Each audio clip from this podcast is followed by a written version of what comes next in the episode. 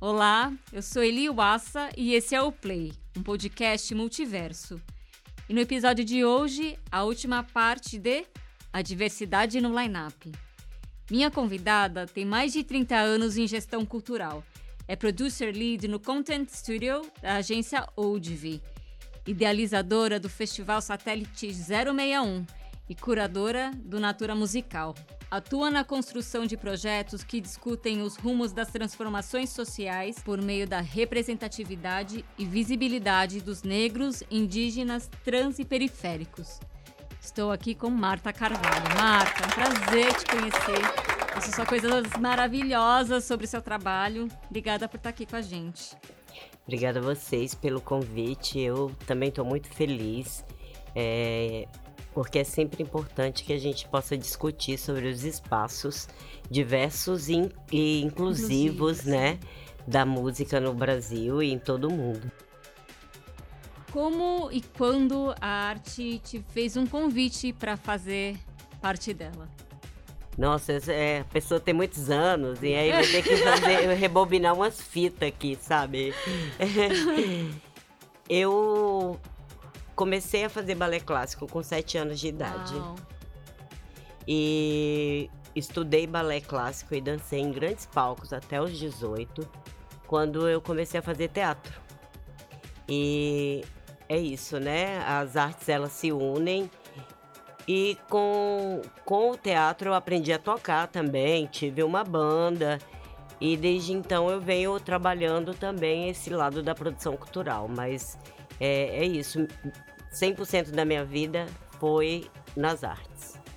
E o que te inspira e te motiva quando você começa a pensar em um projeto cultural?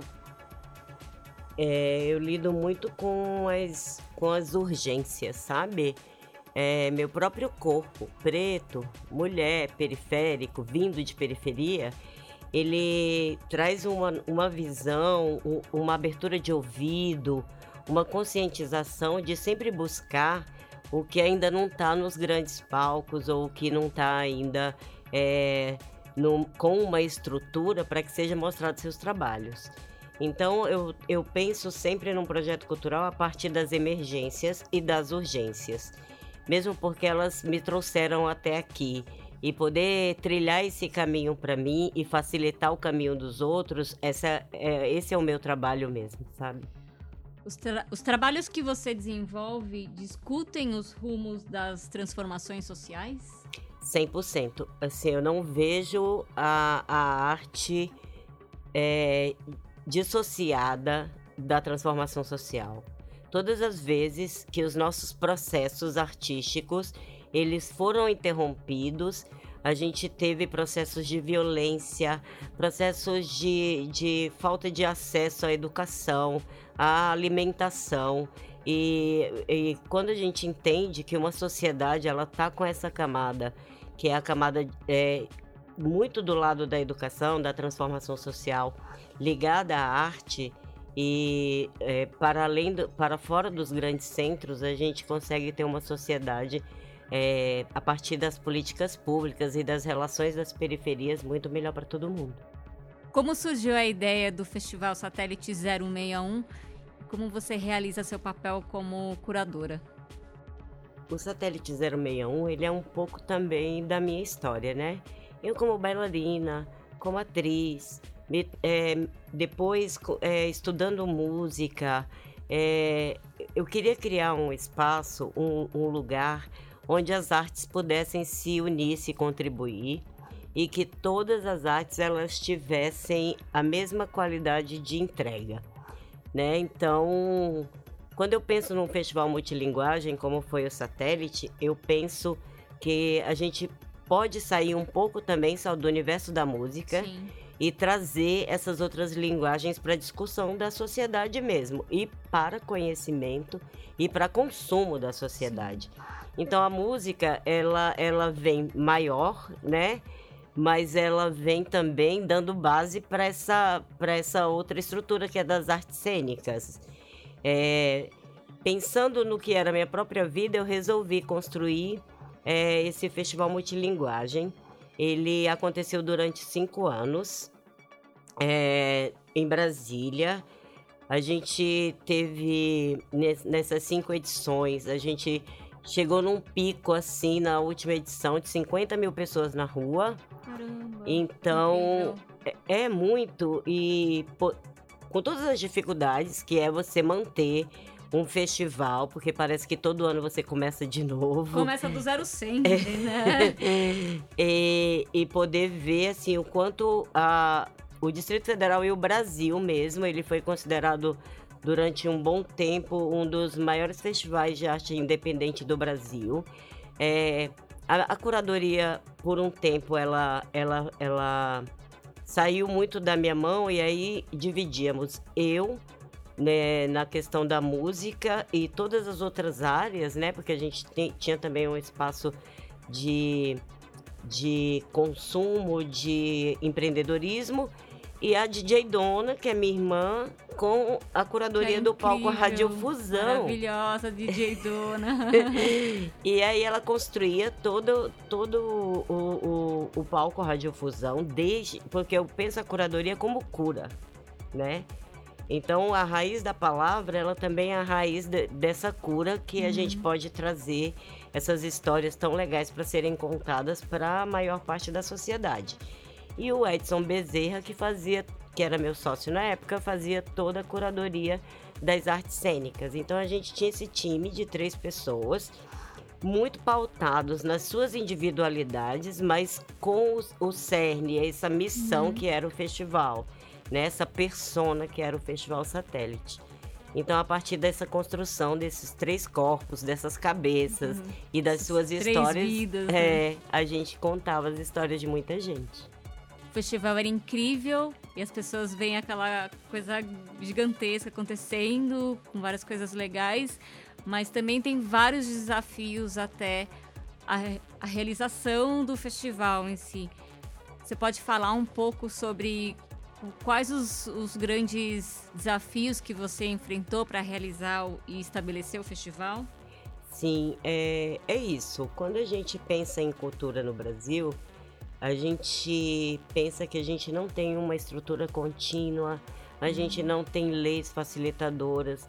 Até hoje, a, maior, a, a base das leis que, que regem a cultura é a Lei 8666, que é uma lei de 1982, que é a mesma lei que rege para você comprar uma ambulância.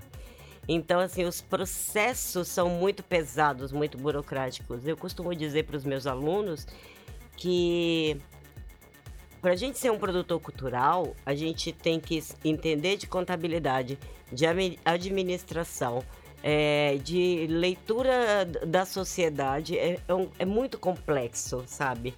Então, como, como, como eu disse, todo ano a gente começa de novo. Então, quem vai ser o patrocinador desse ano? eu vou conseguir captar para ser pela lei Rouanet, pela lei estadual.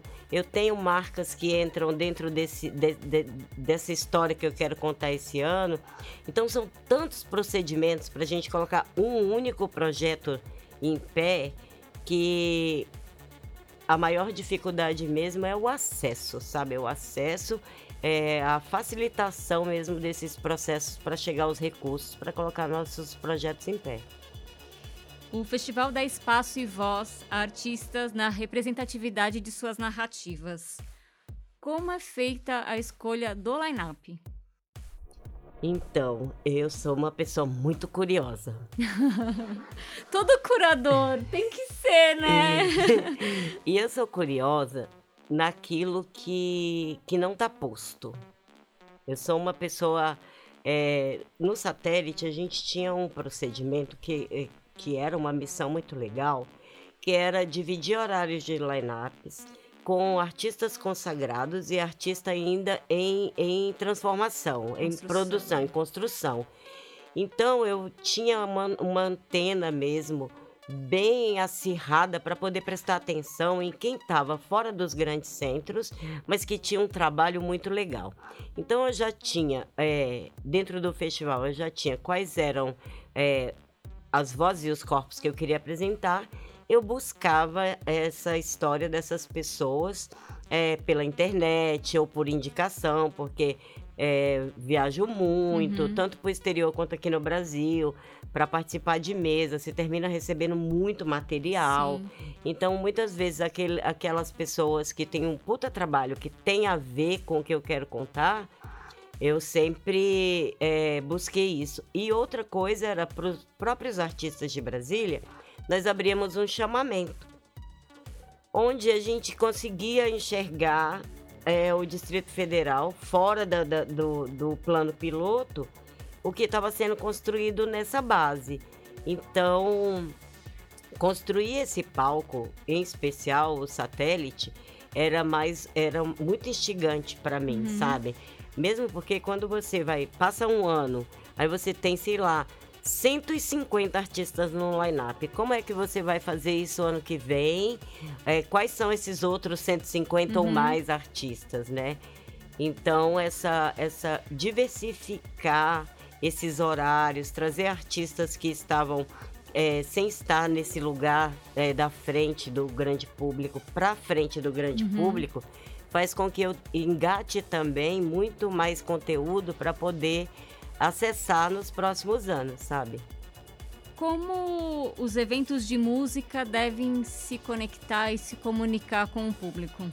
Eu acho que a gente vive, acho não, tenho certeza que a gente vive num momento que é muito importante para quem constrói seus eventos de música voltar a escutar o que a sociedade está pedindo, sabe?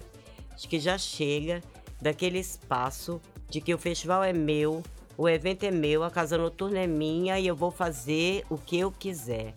É, a curadoria ela passa também pelo respeito ao público e para isso a gente tem que entoar, sabe, essas vozes que estão aí na sociedade e principalmente agora, nesse momento pandêmico que a gente está vivendo, eu acho que é um momento pra gente, sabe, que constrói essas narrativas, a gente abrir muito mais o ouvido e o coração, porque é, tá tudo muito explícito. Muitas vezes é, você vê é, festivais que estão parados no tempo.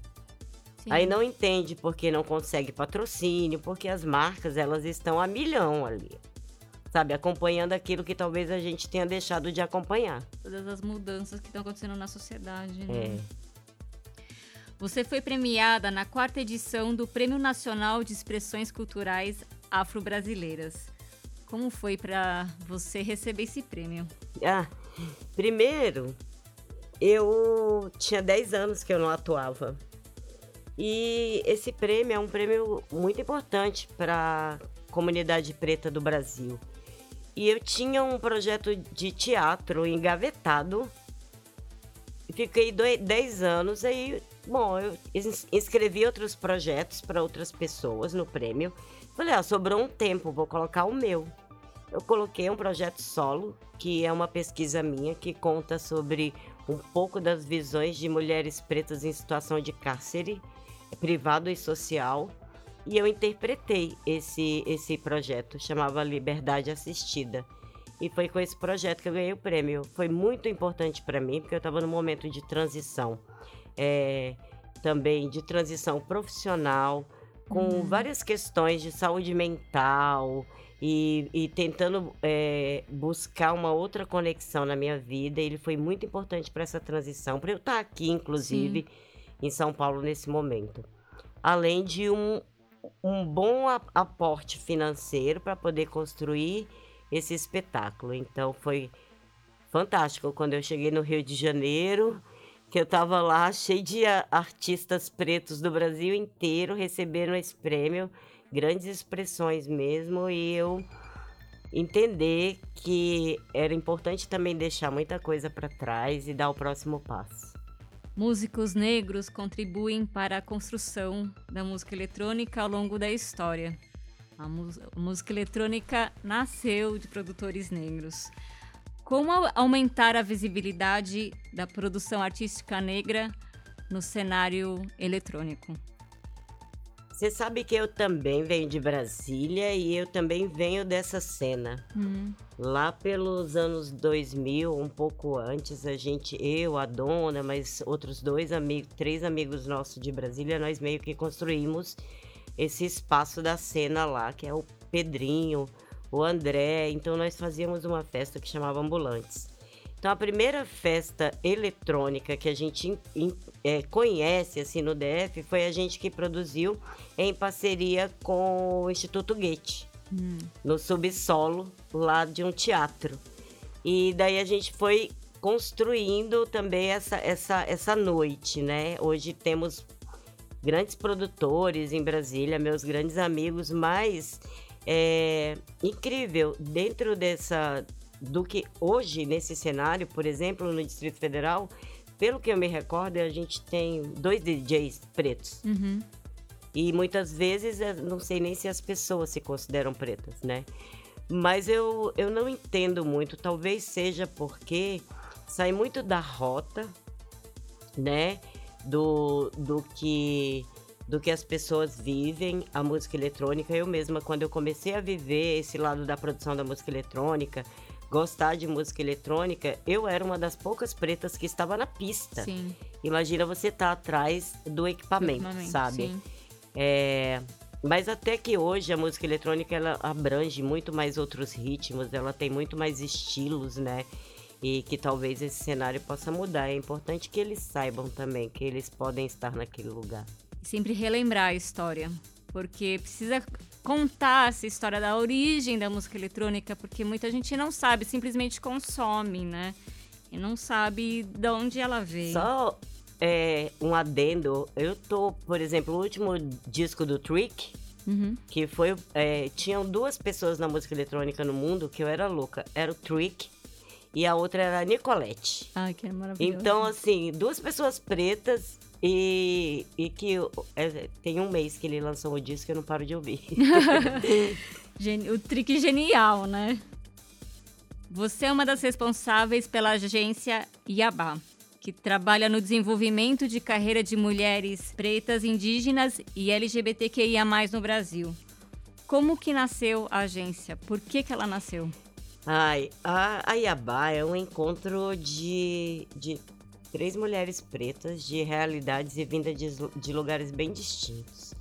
A gente identificou a partir das nossas histórias que faltava muito esse foco em gestão, não só de carreiras artísticas, mas de carreiras de individuais ou de coletivos. Uhum. Então, durante esse ano, a gente tem trabalhado um projeto que chama Reorientar.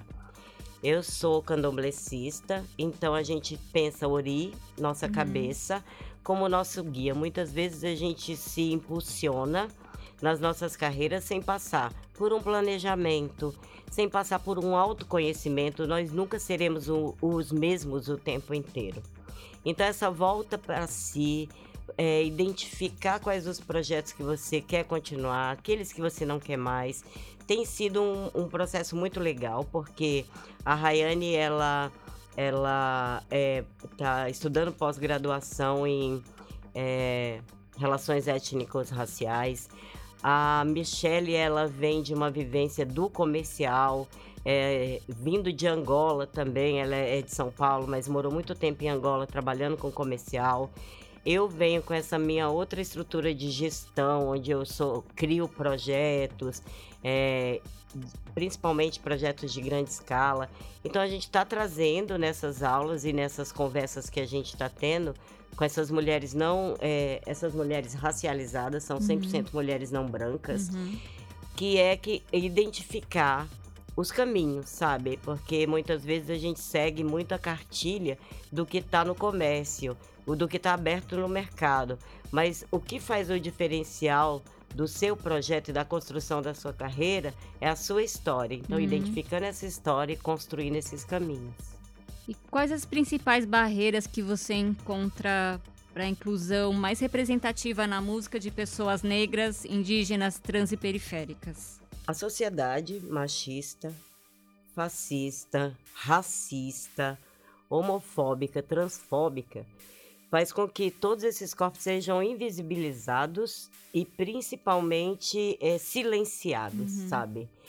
É, hoje no Brasil a gente tem o, a Jupe do Bairro, a Mel, a Potiguara, a Bicharte, são mulheres trans, são mulheres pretas, contando outras histórias a partir da, da, da música que qualquer pessoa faz, uhum. qualquer pessoa poderia fazer. Mas como elas fazem e por que elas, fazem, fazem, faz muita diferença nessa música que está existindo no Brasil hoje, sabe?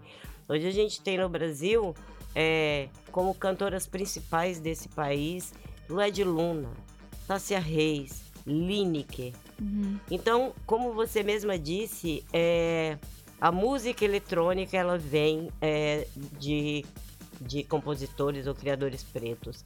O rock também, o hip hop também.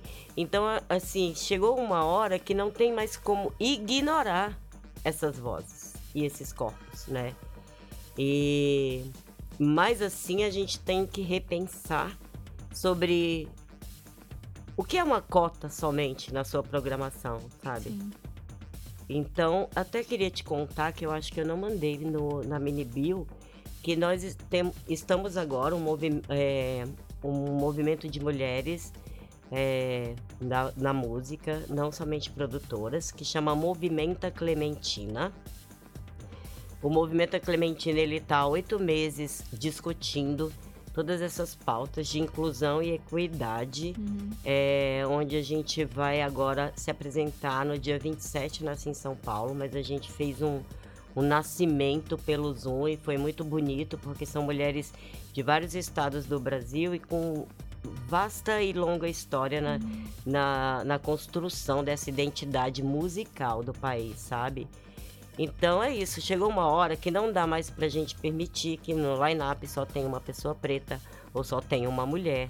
É, e que a gente comece a, a transformar é, a, a essa realidade na forma de exigências mesmo, sabe? Como construir redes de informação pautadas na cosmovisão da diversidade? As redes, elas estão aí, né? E elas são muitas. Muitas vezes a gente se limita ao nosso olhar daquilo que passa na nossa timeline, mas nesse processo todo eu consegui é, me relacionar com muita gente. A, o, a Movimenta Clementina, ela é é isso, são mulheres de estados diferentes, uhum. que têm festivais diferentes, projetos diferentes, mas que se unem pelo mesmo pelo mesmo bem social. É, eu acho que vale a pena buscar essa identificação com essas redes. Muitas vezes a gente está muito pautado na questão do like e do engajamento, uhum. porque realmente o mercado exige isso Sim. da gente. Mas existe uma outra, uma outra rede que é importantíssima, que é das nossas pautas. Quando você busca a rede das suas pautas, você como DJ, é, como uma dona de, de uma casa noturna, quando você busca esses seus pares e, e começa a discutir, você vai entender que você vai conhecendo muito mais pessoas. E as redes elas são criadas por interesses, né? Quando uhum. a gente fala de interesse, a gente está falando de, de caminhos também. Como curadora curiosa, né? Como é feito o trabalho de pesquisa e descobertas para trazer artistas como protagonistas de suas histórias e jornadas. É isso, eu curiosa, eu ouço muita música. Eu ouço muita música, muita assim. Eu trabalho ouvindo música, eu é, repasso muita coisa que eu ouço, eu recebo muita música, eu acho que por ser curadora. É, até nesse processo da Natura, eu estou conhecendo um Brasil tão profundo e tão bonito que está longe da, dos grandes centros, uhum. assim. E é esse tipo de, de pesquisa que eu gosto. Então, mais do que curiosa, às vezes eu me coloco num lugar de pesquisadora. E eu, o nicho que eu escolhi trabalhar, que eu escolhi pensar e dedicar o meu tempo, é da música independente. Uhum. Né? Então, a música independente, ela precisa de um pouco mais de investigação, porque nem sempre aquilo que está na sua mão é aquilo que pauta a música independente. E, e é isso, é uma pesquisa mesmo. Eu costumo ouvir muito e eu acho que as plataformas ela traz também uma, uma coisa muito legal pra gente, que quando você passa daquele ponto do que você clicou para ouvir, ela vai te é, dando outras dicas outras e coisas, né? nossa, salvou minha cabeça, porque antes eu ia no YouTube mesmo. A gente fala bastante sobre como tornar os lineups e a curadoria mais inclusiva, mas como é fazer isso em relação aos eventos em si? Como torná-los mais acessíveis à, à população carente? Eu acho que tem é, é, dois fatores. Uma é trazer o público que essa população quer ver. Não adianta você prometer numa contrapartida de um, de um patrocínio que você vai ser inclusivo se você não tem inclusão no palco, se você não tem inclusão na técnica, se você não tem inclusão no atendimento, se você não tem inclusão.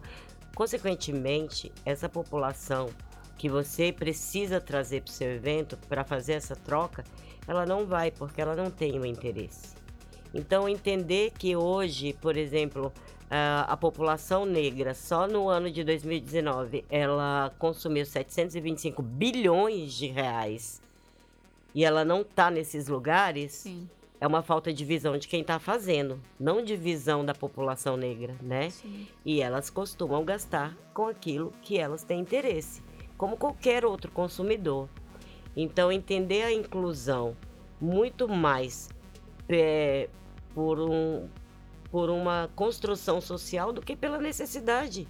Porque entender também que pessoas pretas, pessoas racializadas, não brancas, elas não têm a mesma condição que pessoas brancas, é uma falta de visão total de um produtor e, e curador desse projeto.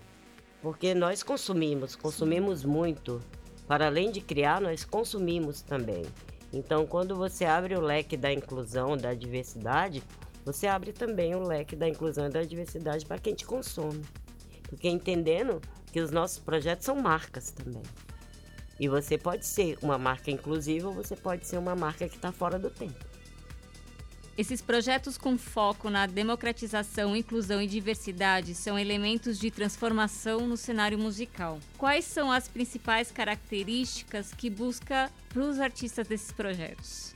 Eu, Marta, eu penso sempre nesse, nessa diversidade, não, não muito como somente uma diversidade de corpos, mas também de estilos é, porque você criar um line-up com vários estilos diferentes não quer dizer que você está saindo do foco daquela, daquele seu tema.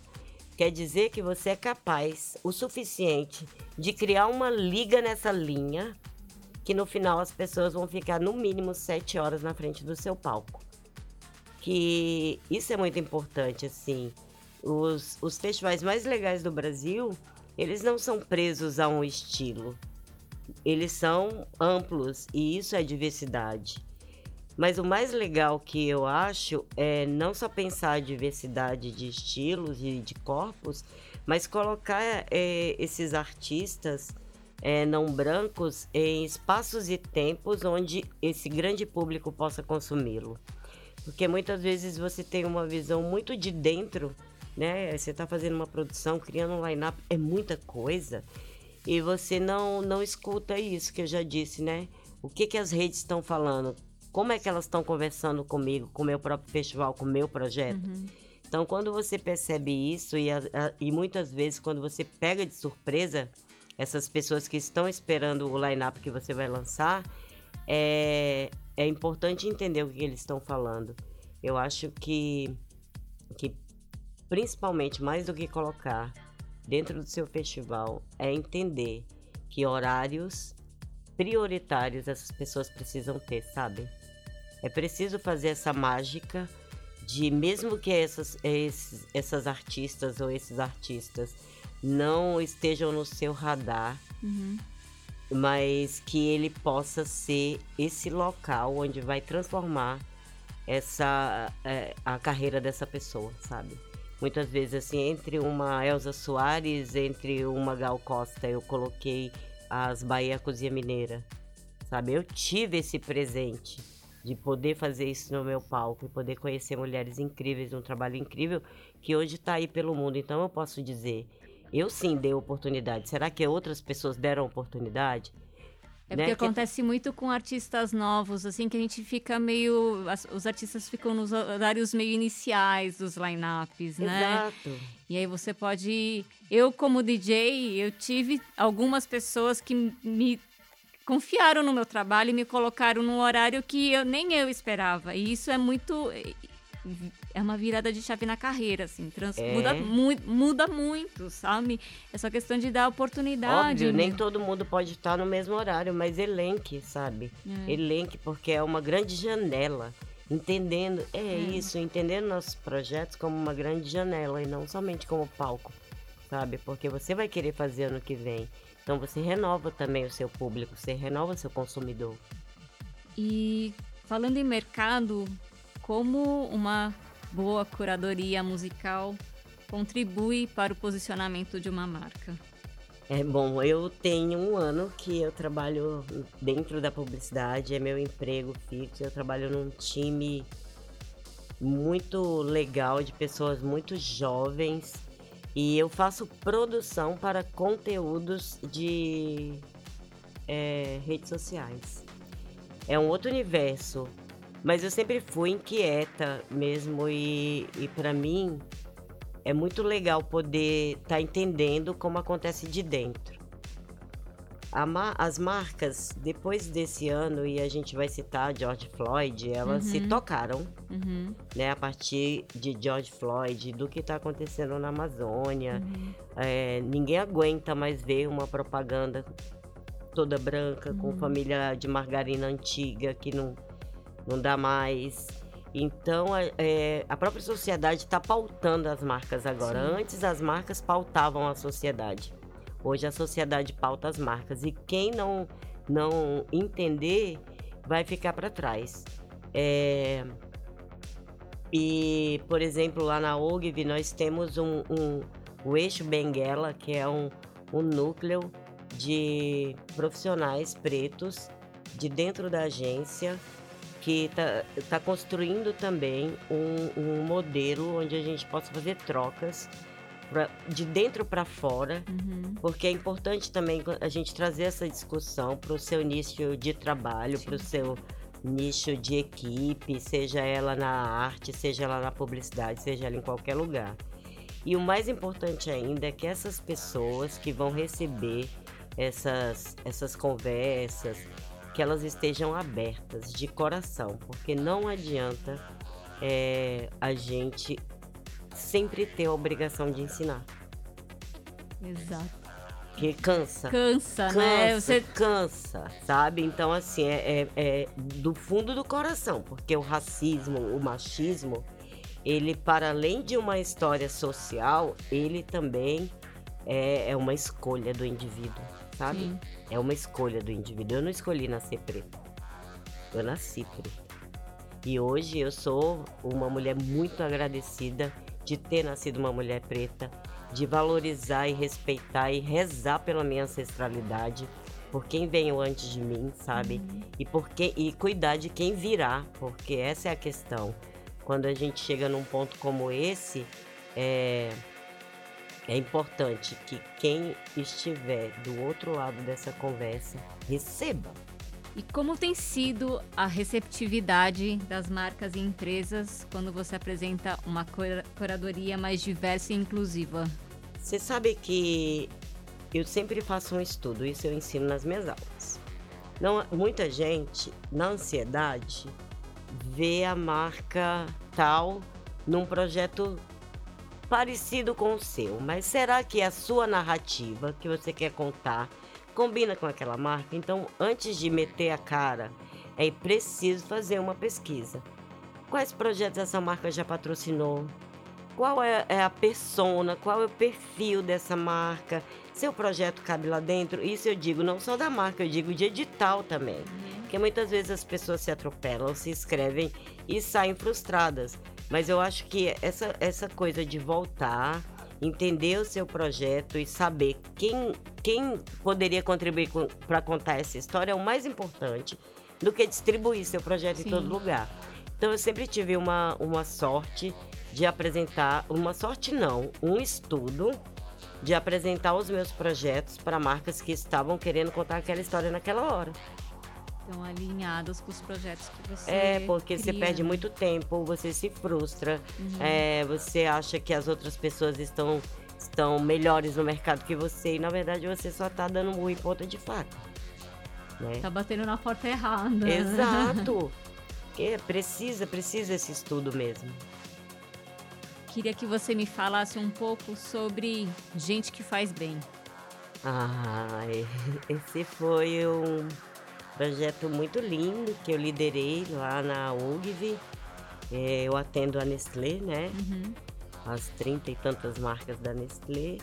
E a minha cliente da Nestlé propôs que a gente construísse o Gente que Faz Bem no início da pandemia, que era poder criar conteúdos para as marcas da Nestlé a partir das histórias de empreendedores eh, de três estados do Brasil e periféricos. Então construímos 68 conteúdos contados por essas mulheres e esses homens da- do Distrito Federal, do Espírito Santo e aqui do, da periferia de São Paulo. Então, é, marcas como no Trem Sênior, é, no Trem Beauty, a professora de é, a personal dando aula, então aparecendo dentro da- do- das redes da marca e ao mesmo tempo dando esse apoio financeiro, sabe? Eu acho que o gente que faz bem também me, me deu um, um lugar de tranquilidade, estar no universo que eu estou aprendendo, mas de poder ouvir também um universo que eu já trago na minha vida. Então foi um presente para mim, foi um presente para as instituições que trabalharam com a gente e um presente para Nestlé, porque no momento que todo mundo mais precisava, a gente se deu a mão e construiu, sabe? É muito legal. Nossa, é lindo. Que bonito, né? Para os artistas criadores de seus projetos, qual é a dica que você dá para ter sucesso no edital ou agregar uma marca ao projeto? Primeiro ponto é isso, volte para o seu projeto, volte para si, é isso mesmo que eu quero, é essa história que eu quero contar.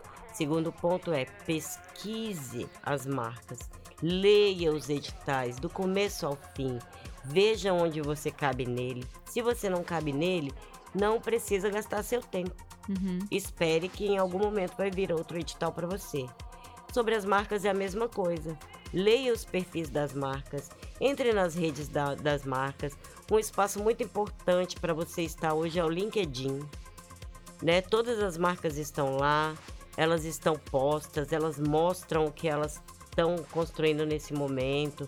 Então é isso, assim, eu não é, construir com sinceridade essa, essa jornada, sabe? Porque nem, tu, nem todo edital é para o seu projeto e nem todo projeto é para todo edital. Nem toda marca é para o seu festival, nem todo festival é para toda marca. Então, partindo desse princípio, em algum momento você vai dar, vai dar bom para tu, sabe? E quais os artistas que estão fazendo barulho e que você acha que a gente precisa conhecer? Ai, ai. É a parte que todo mundo fica, ai meu Deus. Ai, eu acho assim, no Brasil, eu, eu tô muito apaixonada pela Bichart, que é uma mina trans é, de João Pessoa. Usa a- o slam, o MC, é, ela como MC usa muito do slam, uma rima rápida. É, é a Bichart. O Getúlio Abelha, em Fortaleza. Eu sou louca com o trabalho dele. Mas tem um trabalho, é, eu tô só falando de Nordeste, né? Eu sou, eu sou muito apaixonada pelo, pelo Nordeste. Mas tem que falar do Nordeste também. Tem um projeto que é do Rafa, do, da, do Atocha. E, gente, como é que é o nome do outro menino? Chama Zimenino. Busca lá no Spotify que você vai dar o play nesse, nesse disco e você não vai parar de ouvir. Sim, menino. E aqui em São Paulo, né, é o disco novo da Jupe e do Rico Dalassan, o EP do Dalassan, que também não dá pra largar, né? Você é uma artista multifacetada e atualmente trabalha na curadoria do Natura Musical. Como é que tem sido essa experiência? Eita, são muitas cabeças, muitas pessoas. É, muitas pessoas diferentes e muitas pessoas de muitos estados diferentes. Então, quando eu digo assim, esse Brasil profundo, é porque realmente tem coisas que construídas que eu não conhecia. Está sendo muito relevante poder ouvir essas outras é, pessoas que são curadoras do, do Belém do Pará, do Amapá, é, fora dos grandes centros, abrir minha mente. Tem sido um desafio, mas tem sido muito prazeroso e emocionante, sabe? Uhum. Poder ler o Brasil como a gente está lendo é um presente, um presente mesmo. O edital, ele foi muito bem escrito para ele sair da bolha.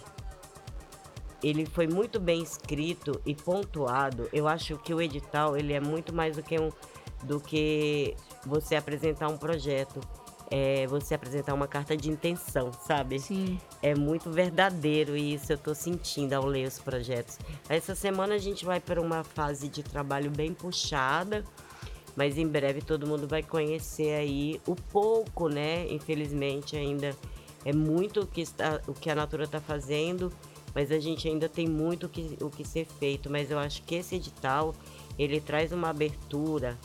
É, de, da, da, inclusão, da inovação, do fomento das cenas, da diversidade muito grande. Espero que ele seja ensinamento, sabe, para o resto.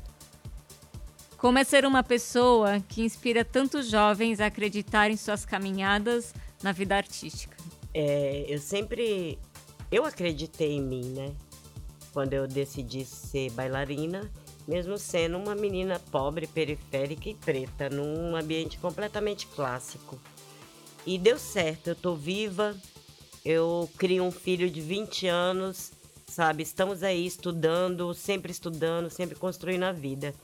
E os jovens, eles, eles me alimentam muito. Eles, eles não percebem isso, mas eles, uhum. eu, eu, o tempo inteiro a gente se retroalimenta, uhum. sabe? Então, minha cabeça também, ela é muito jovem. Eu tenho 49 anos, mas muitas vezes eu me pego assim e falo: Nossa, Marta, para, você é maluca. mas é sobre ser maluca, sabe? É sobre ter coragem, é sobre ser resiliente, é sobre acreditar mesmo. Eu, não, não é, eu, não, eu tive a opção de ter outros caminhos, eu só não quis.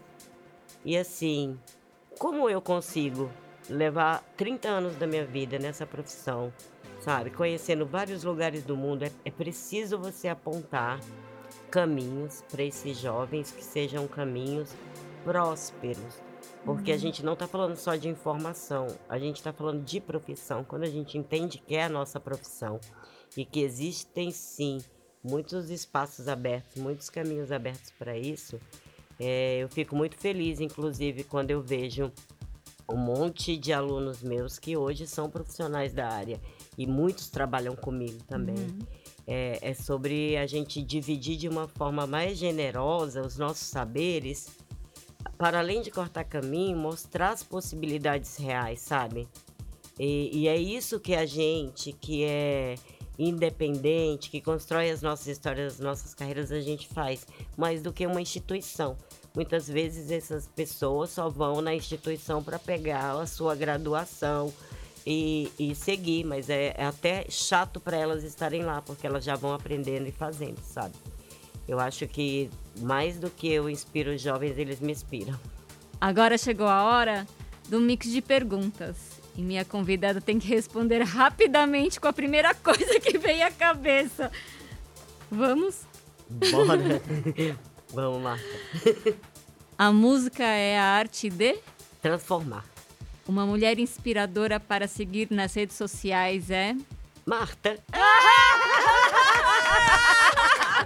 é a Marta. É.